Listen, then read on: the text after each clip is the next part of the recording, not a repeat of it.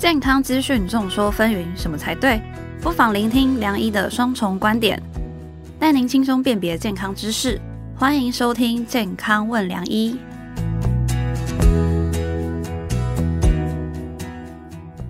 欢迎收听《健康问梁医》，我是主持人梁医健康网的编辑陈婉欣，在我对面是我们梁医健康网的总编辑，过去也担任商业周刊副总编辑的修成哥。大家好，我是修晨。不知道大家知不知道昨天是什么日子？其实有在关注我们良医健康网联，所有听众一定会知道，十一月十七号就是我们的世界早产日。因这样特别的日子，我们在今天的节目有举办一个抽奖活动，只要认真听完节目，回答问卷就可以抽奖了。秋晨哥，你知道吗？其实台湾每十个新生儿就有一个是早产的，其实这个比例真的蛮高的啦。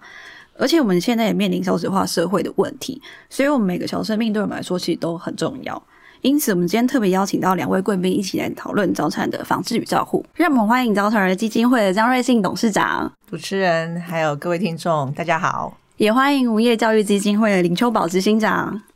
各位观众，大家好。首先，我就想来跟大家聊聊，就是孩子的照顾。其实，相信当爸妈的人都知道，照顾小朋友的美角很真的很多，不只是一般的小朋友，连那种刚出生的新生儿更不用说了嘛。像我们之前梁医就有做过百大儿科的票选活动，我们就有发现说，哎，读者是对于这样的需求蛮有关注的。关于这样的需求，我也想请修神哥来跟我们分享，说在媒体业角色做什么样的回应。好。就刚刚婉清讲到台湾少子化的问题哦，我们的读者就知道说，孩子是我们家庭的重心点，所以我们要讨好读者，当然讨好家中的小宝贝喽。那二零二年其实那年刚好是疫情刚爆发，其实儿科医生、儿科诊所都是疫情的第一线，所以那时候我们就想到怎么解决这个问题，好帮助到很多父母的需求，所以我们做了百大儿科的票选，我们从北中南东的角度。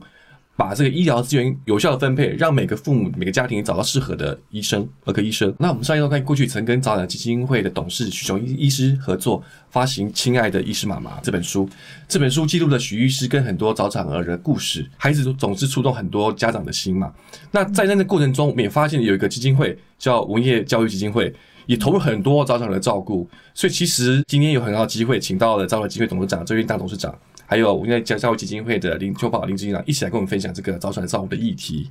对啊，其实我刚刚有提到说十分之一的几率是早产儿嘛，所以其实真的比想象中来的高蛮多的。所以不论是备孕或者你正在怀孕的人都可能会遇到这样的状况。所以我就想请教瑞信董事长，就是以您的观察，台湾目前的早产儿的现况是怎么样子吗？呃，其实台湾的早产儿的发生率在国产新生儿当中，一直大概是百分之九到十左右。那这几年很特别的，就是说，呃，虽然医疗在进步，但是我们的早产发生率反而是这两年有点提升。然后，那二零二零年是呃百分之十点五，二零二一年百分之十点六。所以说这件事情就是相当的需要我们去重视了解。呃，那主要的因素还是我们从我们早产基金会的一些登录的资料，过去这一二十年来，我们发现第一胎或者是说第一次生小孩的妈妈的年纪普遍是上升的。早产的妈妈年纪也是上升的，那当然就说年纪越大，尤其是三十五岁以上的高龄的呃产妇，其实她的早产发生率是一般孕产妇的两倍。好，那所以说这个。问题就是很明显，是因为我们社会变迁所导致的，而且是高龄生产这个不孕症的比例增高，大家会做人工受孕，那人工受孕又有迷思，是说植入多一点的多胞胎，它的成功率可能比较高。那多胞胎又是早产儿的一个高风险因子，所以在这么多。因素的酝酿之下，我们台湾的孩子不仅是生的少，那早产的比例也就是降不下来，这样子。对，我算是高龄爸爸，我是三十岁当爸爸，我不是高龄产妇。但是刚刚刚刚董事长提到一个议题，因为像我们自己做传媒业的，我们很多同事哦都是。这个很有知识的女性，其实都蛮独立的。刚刚提到多胞胎，因为很我们办公室最近的很多女生流行讨论冻卵这件事情，尤其最近很多艺人都喜欢啊高调的说我去冻卵，好像是个潮流。当大家都有自己的想法，又想要有孩子，那其实我知道招产基金很重要的一个目标是要降低早产的发生率。对，那这件事情怎么看待？说，哎，像当你适婚年龄还没到好的对象的时候，要做冻卵这件事情，要注意到什么事情呢？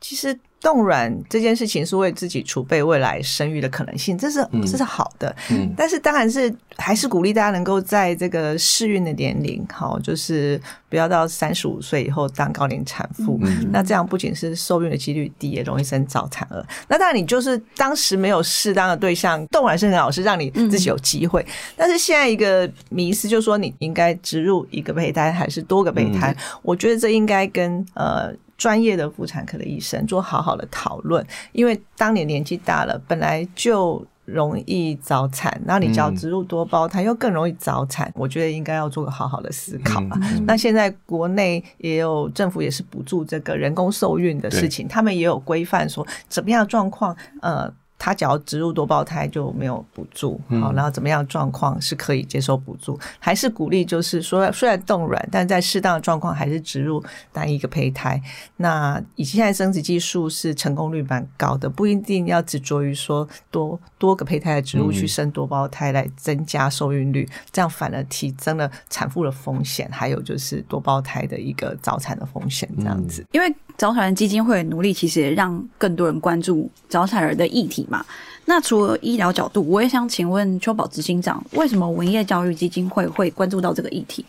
好，呃，我这边来分享一下，呃，文业跟早产儿基金会的一个缘分哈。其实，呃，主要当然是我们文业基金会，也是文文业科技的一个创办人之一，呃，许文红女士，她自己本身是早产儿妈妈哦所以她在呃面临到这样子的问题，其实得到早产儿基金会很大很多专业的一些教导。所以虽然她是早产儿妈妈，但是她的孩子现在非常的健康啊、所以呃，这是一件非常棒的一个事情。但是呢，回过头来，他就觉得说，呃，早产儿对于我们的国家，呃，尤其是我们现在面临到呃这个生不如死的一个交叉引线啊，这是目前我看到这两年来、大家都非常关注的一个议题。那刚刚呃董事长分享我们说，三十五岁似乎是一个呃很重要的一个界限，而嗯。以我自己本身来讲，我自己的经验呢，我在生到第三个孩子的时候，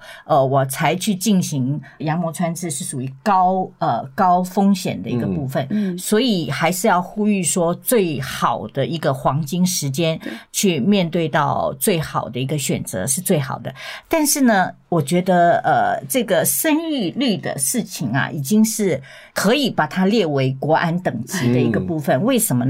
因为在我最近有两次的一个一个研讨会里头，一次是讲到全球经济产业的一个部分。那杜子君以前他行政院副院长嘛，他也分享到了说，台湾的未来的发展跟台湾发展条件的隐忧，其实人口是一个很重要的一个一个 issue。对，然后另外一个。一个研讨会呢，它是属于讲我们现在永续的议题，它也讲到说，呃，我们人类的环境的一个永续，可是偏偏也是提及到人口的一个问题，嗯所以我会觉得说，刚好这两个重要的一个 issue，对似乎呃没有那么跟早产儿接近，可是。如果生育率没有提高的话，对于早产儿的防护做再多的努力，似乎好像是必须要嗯从根源里头来去呃那个铺陈哦。所以，我们文业基金会早期的时候，就因为创办人的一个经历的分享，所以我们投入了他们的一个宣导的一个部分。刚刚邱宝这样提到的，呃，我看过统计数据，台台湾目前大概每三点五分钟有一个新生儿，但是每三十分钟会有一个早产儿。嗯，好，所以这样提到的，其实孩子的照顾很重要，尤其像你刚刚提到，我看到一个国发会的统计数据，今年台湾的出生率是在历史新低。好，然后大而且概今年又是虎年，啊，对，就因为虎年关系，再有十三万的新生儿而已，所以这个的确是一个大的问题。那回到刚刚张瑞婷董事长提到的，其实因为晚婚的趋势也增加，所以早产儿的出呃出生率其实反而提高的。所以这次其实我们想通过这个方式，有两个基金会来把更多的资讯分享给更多的读者。那我们良医健康网身为健康的媒体，想透过这样的方式，让更多人知道说，呃，晚婚不可怕。但是孩子照顾很重要，嗯，哦，也当然希望更多的呃年轻朋友投入这个增产报国的行业。我觉得应该要多多鼓励，真的真的，我就在想说啊，我生了两个女儿，可是呢，未来的孩子越来越少，然后呢，高龄化，老人家越来越多，我让他们承担这么多的压力，太不公平了。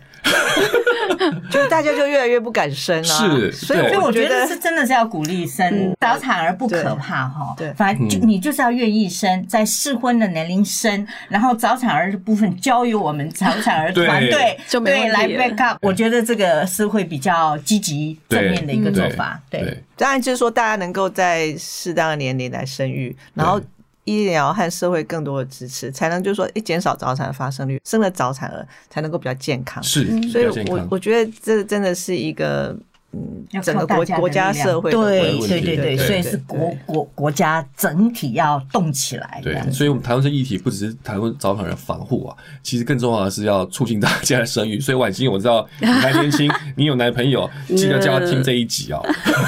他应该很害怕吧？其实我刚刚听了文燕共同创办人的故事，我觉得啊，当女生真的很难，就是工作跟家庭都两头少嘛。那其实这种可状况可能就过了适合怀孕的年纪了。其实我查到内政部人口统计的资料，其实上面说，诶，台湾有三成的女性第一胎生育率在三十五岁以上，其实这样真的蛮晚的嘛。如果听众也正在经历这样的问题，欢迎到良医健康网脸书的世界早产日贴文留言给我们，你的第一胎是几岁？也可以留言给早产人还有孕妈妈加油打气。在这边，我也要提醒听众，等等我们等一下要谈的内容跟抽奖题目非常的相关，一定要认真听下去。接下来，我想问问看瑞幸董事长，像第一胎比较晚生啊，是不是真的会跟早产儿发生率提升有关系？呃，其实早产的因素是很多哈。那当然就是我们刚才提到说，假如说你是一个高龄孕产妇的话，那其实早产的发生就是比一般的产妇要呃多一倍这样子。所以说，其实。这样子的风险，我们当然是觉得说比较担心一点。那当然还有很多其他因素会导致早产，比如说破水啊、感染啊，或者是妈妈在怀孕期间有一些合并症，像糖尿病啊、高血压，或者是妈妈本身就有慢性的疾病，比如说她有一些呃自体免疫的疾病啦，或是呃特殊的体质。哈，你假如说前一胎是生早产儿，或是你的子宫有一些所谓的子宫颈闭锁不全啦、子宫颈太短啦，这些都会增加早产的风险。所以说，其实要准备怀孕，每个人都有自己的体质，那就是在怀孕期间要有这个适当的产检，要寻求适当的妇产科医师，诶，让产妇了解说，诶，她到底是不是一个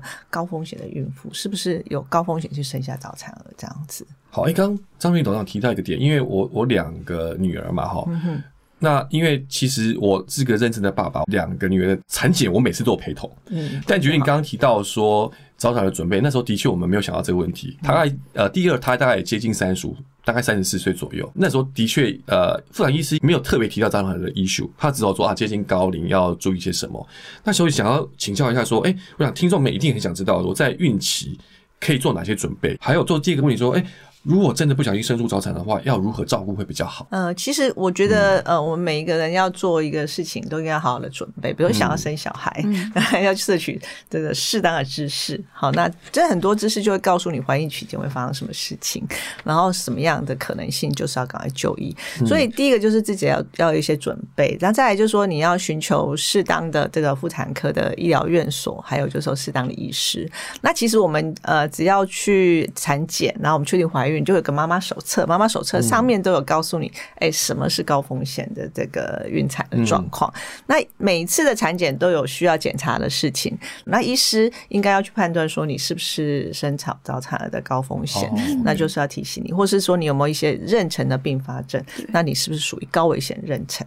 那所以这个就是要提醒大家在怀孕期间，好，那就是要适当的做检查，也适当的做筛检，然后去了解自己是不是高风险。那甚至有的时候是需要转介到呃比较高危险妊娠的照护中心啊，去做进一步的照护。所以，我们早产基金会现在也是在推广这个呃好孕妈妈的这个 app 的部分，让孕产妇也可以自己哦去做一些点选，去了解自己怀孕的状况，这样子。好，刚刚董事长提的是正常好，应该所有一个孕妇嗯或者是准备怀孕的一个正常流程状况要懂。得。对，那我这边稍微分享一下我们呃创办人呃许文宏的故事哈。其实你想想看，他在那样子的一个呃年龄，其实也是适婚，但是总是有意外的一个状况发生。她怀孕就是在创业的阶段，嗯，所以当年他回忆的时候，他就说，他的客户看到他的时候就就说了，说：“哎，你有怀孕吗？我怎么没有见过你大肚子？人家怀孕是很长的一段时间，她是只有三个，为什么？因为她就是有状况，她就变成进入到安胎的一个阶段了。所以还好，很幸运的是，她在卧床休养的时候，她就看到了早产儿基金会的一个介绍，那时候就有转院到马街那边去做很好的一个照护，也是因为这样，她就认识了那个许医师，刚刚、呃修成呃总编辑这边有提到的，就是说。呃呃，那本书啊，给大家呃呃观众听众也好，带来很多的一些知识。那这本书也是由我们文业基金会我们创办人的一个心意，然后来赞助他出版的。那其实那时候他生出来他的女儿，你们可以想象吗？一个木瓜的大小。哦，是巴掌天使这么大，所以为什么讲说是巴掌天使？嗯它就是木瓜这么小。我们的董事长哦，他们刚好生的那个时间是在呃过年。嗯哼，哦，那过年我们董事长一个汉子哦，听着接到那个人家在恭喜发财的时候，基本上他是一个人默默的去嗯面对到这样子的一个情境。他每次看到保温箱的女儿的时候，他就写日记。他曾经给我看过，他每一天要注意他的、呃什么拉屎啦、嗯拉尿啊，然后那个身体的状况啊什么。因为早产儿其实很害怕的就是那个并发症的一个发生。嗯哦，所以你知道，他孩子生下来是不会哭的，没有哭声。因为我自己是妈妈，当我们的创办人跟我分享这个故事的时候，其实是触动我很深的。你知道，他说，呃，他第一次听到他女儿哭声的时候。他没有慌张，他是一种喜悦。他马上打电话给许医师说：“我女儿终于 哭了。”嗯这样，那哭表示什么呢？就表示他的肺有力了，有力了，嗯，所以我想，身为一个母亲，面对到早产儿的这种呃，怎么去照顾？所以其实早产儿基金会在我们呃，就是早产儿妈妈里头，真的的确是扮演了很重要、很重要的一个角色。嗯，刚刚讲到这边，你可不可以分享一下，比如说，呃，文业基金会有没有针对我们的儿童早疗提供什么相关的协助吗？可以分享一下。我们当然没有办法提供很专业的协助，所以我们唯一可以做的就是，呃，我们捐助给早产儿基金会，累积到现在也是有两千多万的一个捐款。其实我们呃，就是创办人就非常非常的呃，相信早产儿。呃，基金会在他那个过程里头给他们的一个非常专业的一个协助，所以董事长可以讲一下我们对于早产儿的一个 其实早产基金会做的事情，其实是呃，从这个早产早产的预防哈，那到早产的医疗照顾跟医界的合作。好，我们早产基金会跟新生儿科医学会和全台的呃新生儿科医师和医医护团队，其实都有很多的合作。那我们是很希望说，呃，早产都能够得到适当的医疗，所以我们很希望，比如说你生下来的早产是小于三十五周或者小于三十四周，他都能够在一个适当的医疗院所，比如说这个新生儿病房、新生儿加护病房，都是很有。呃，完整照顾团队的地方来呃接受照顾，哈，那这样才能够确保小孩子的这个状况。所以最好是在三十五周以下生产的妈妈们，可以到呃有高危险妊娠和新生儿紧急医疗的能力的医院呢去做这个生产和后续的照顾。这也是我们希望推广的，因为早产其实是非常脆弱，尤其是我们称二十八周以下叫极度早产新生儿。好，那只要三十二周以下称为非常早产新生，这些早产特别容易有一些合并症，嗯。比如像刚才啊宝妈讲，刚出生他就是不太会呼吸，然后他没什么力气呼吸，他肺也扩张不了，好，所以我们叫呼吸窘迫症候群。那我们很传统的看到一个生产的印象就是哇哭了，然后就呼吸了，但是早产是嗯没有办法这样子，所以他常常一生下来就我们要帮助他呼吸，那呼吸稳定之后就要送到加护病房放保温箱里面。面照顾。那又要去做很多检查，比如说抽血啊、打针啊、做超音波啊、照 X 光，去看看他每个器官有没有完整。比如说有没有脑室内出血啊，有没有白质病变，有没有心血管的异常。好，那肠胃，然后电解质平衡，肾脏，甚至连皮肤都是吹弹可破。好，那这些照顾的细节，有好的照顾团队，这个早产了才会有好的预后。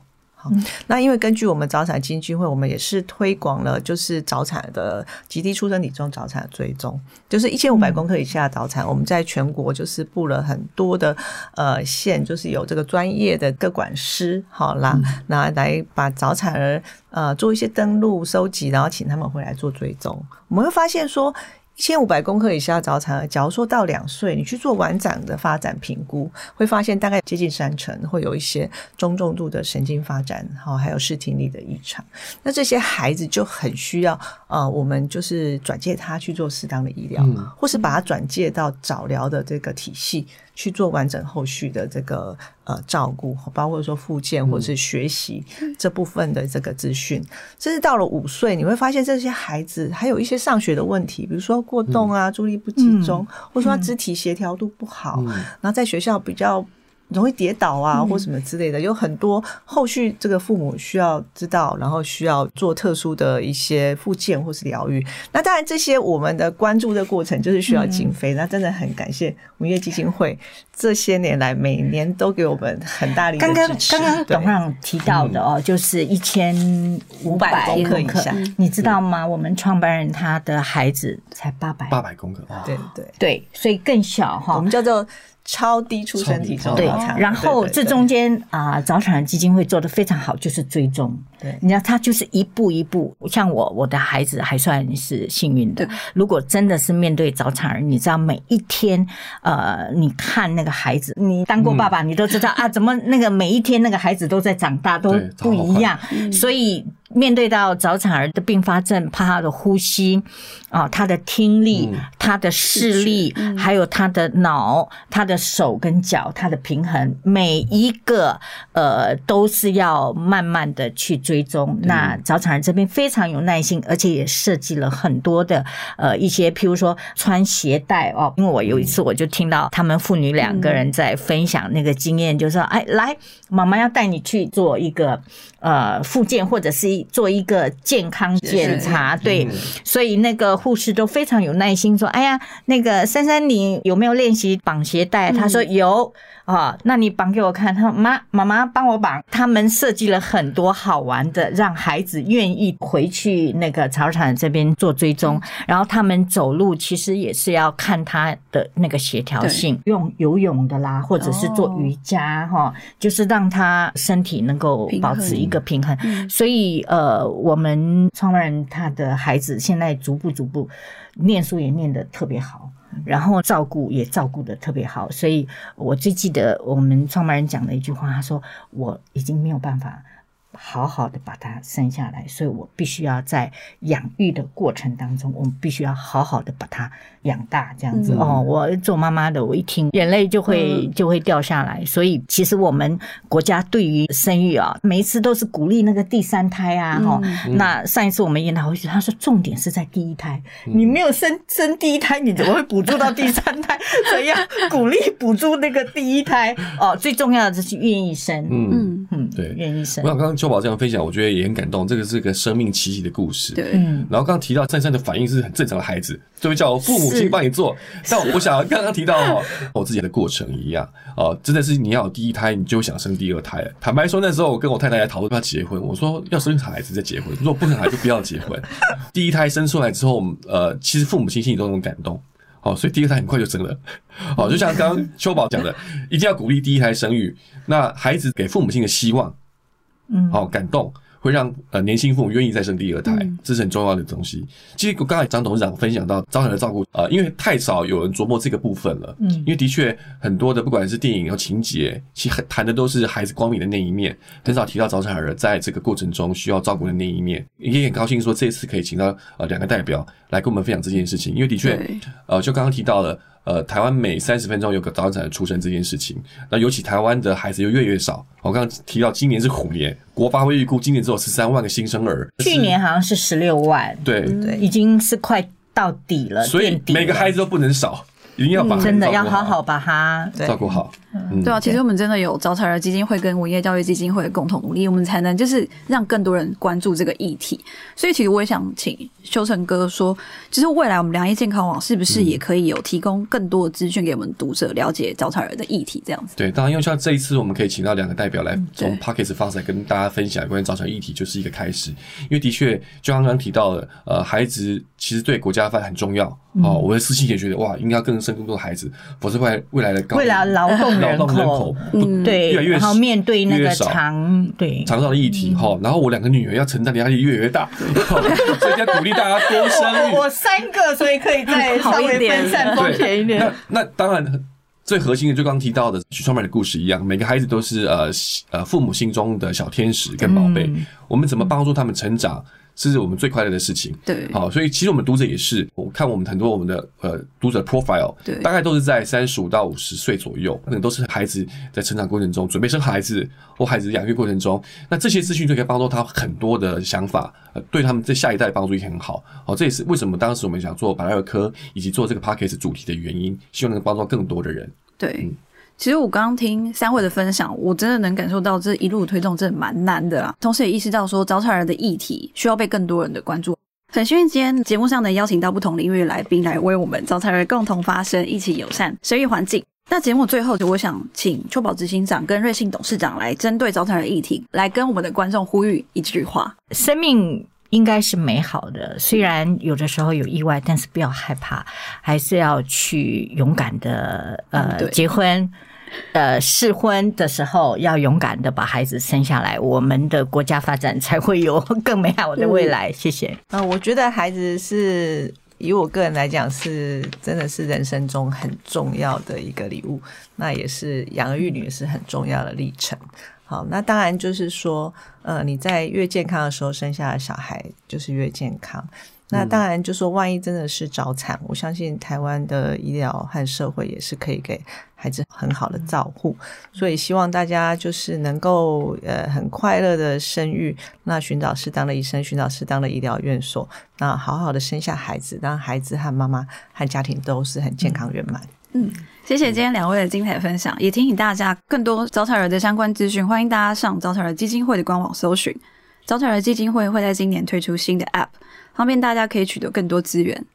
诶，那这个 app 爸爸可以下载吗？当然可以呀、好运妈咪是爸爸妈妈都可以下载的 App，就是是给妈妈们在孕期中做记录管理，然后上面也可以查到更多孕期的相关资讯。App 的详情都在我们的收听区的资讯栏可以查到。大家听完节目，快点到节目下方的资讯栏寻找早产儿知识小学堂的问卷连接，填答就有机会带走早产儿基金会的特制优卡哦。我们也会在十一月三十号抽出幸运得主寄发得奖资讯。下一集我们还会跟大家聊确诊后吃什么可以提升免疫力，可别错过喽！我们每周五晚上八点准时播出，别错过你跟我有关的健康故事。我们下次见，拜拜。拜拜。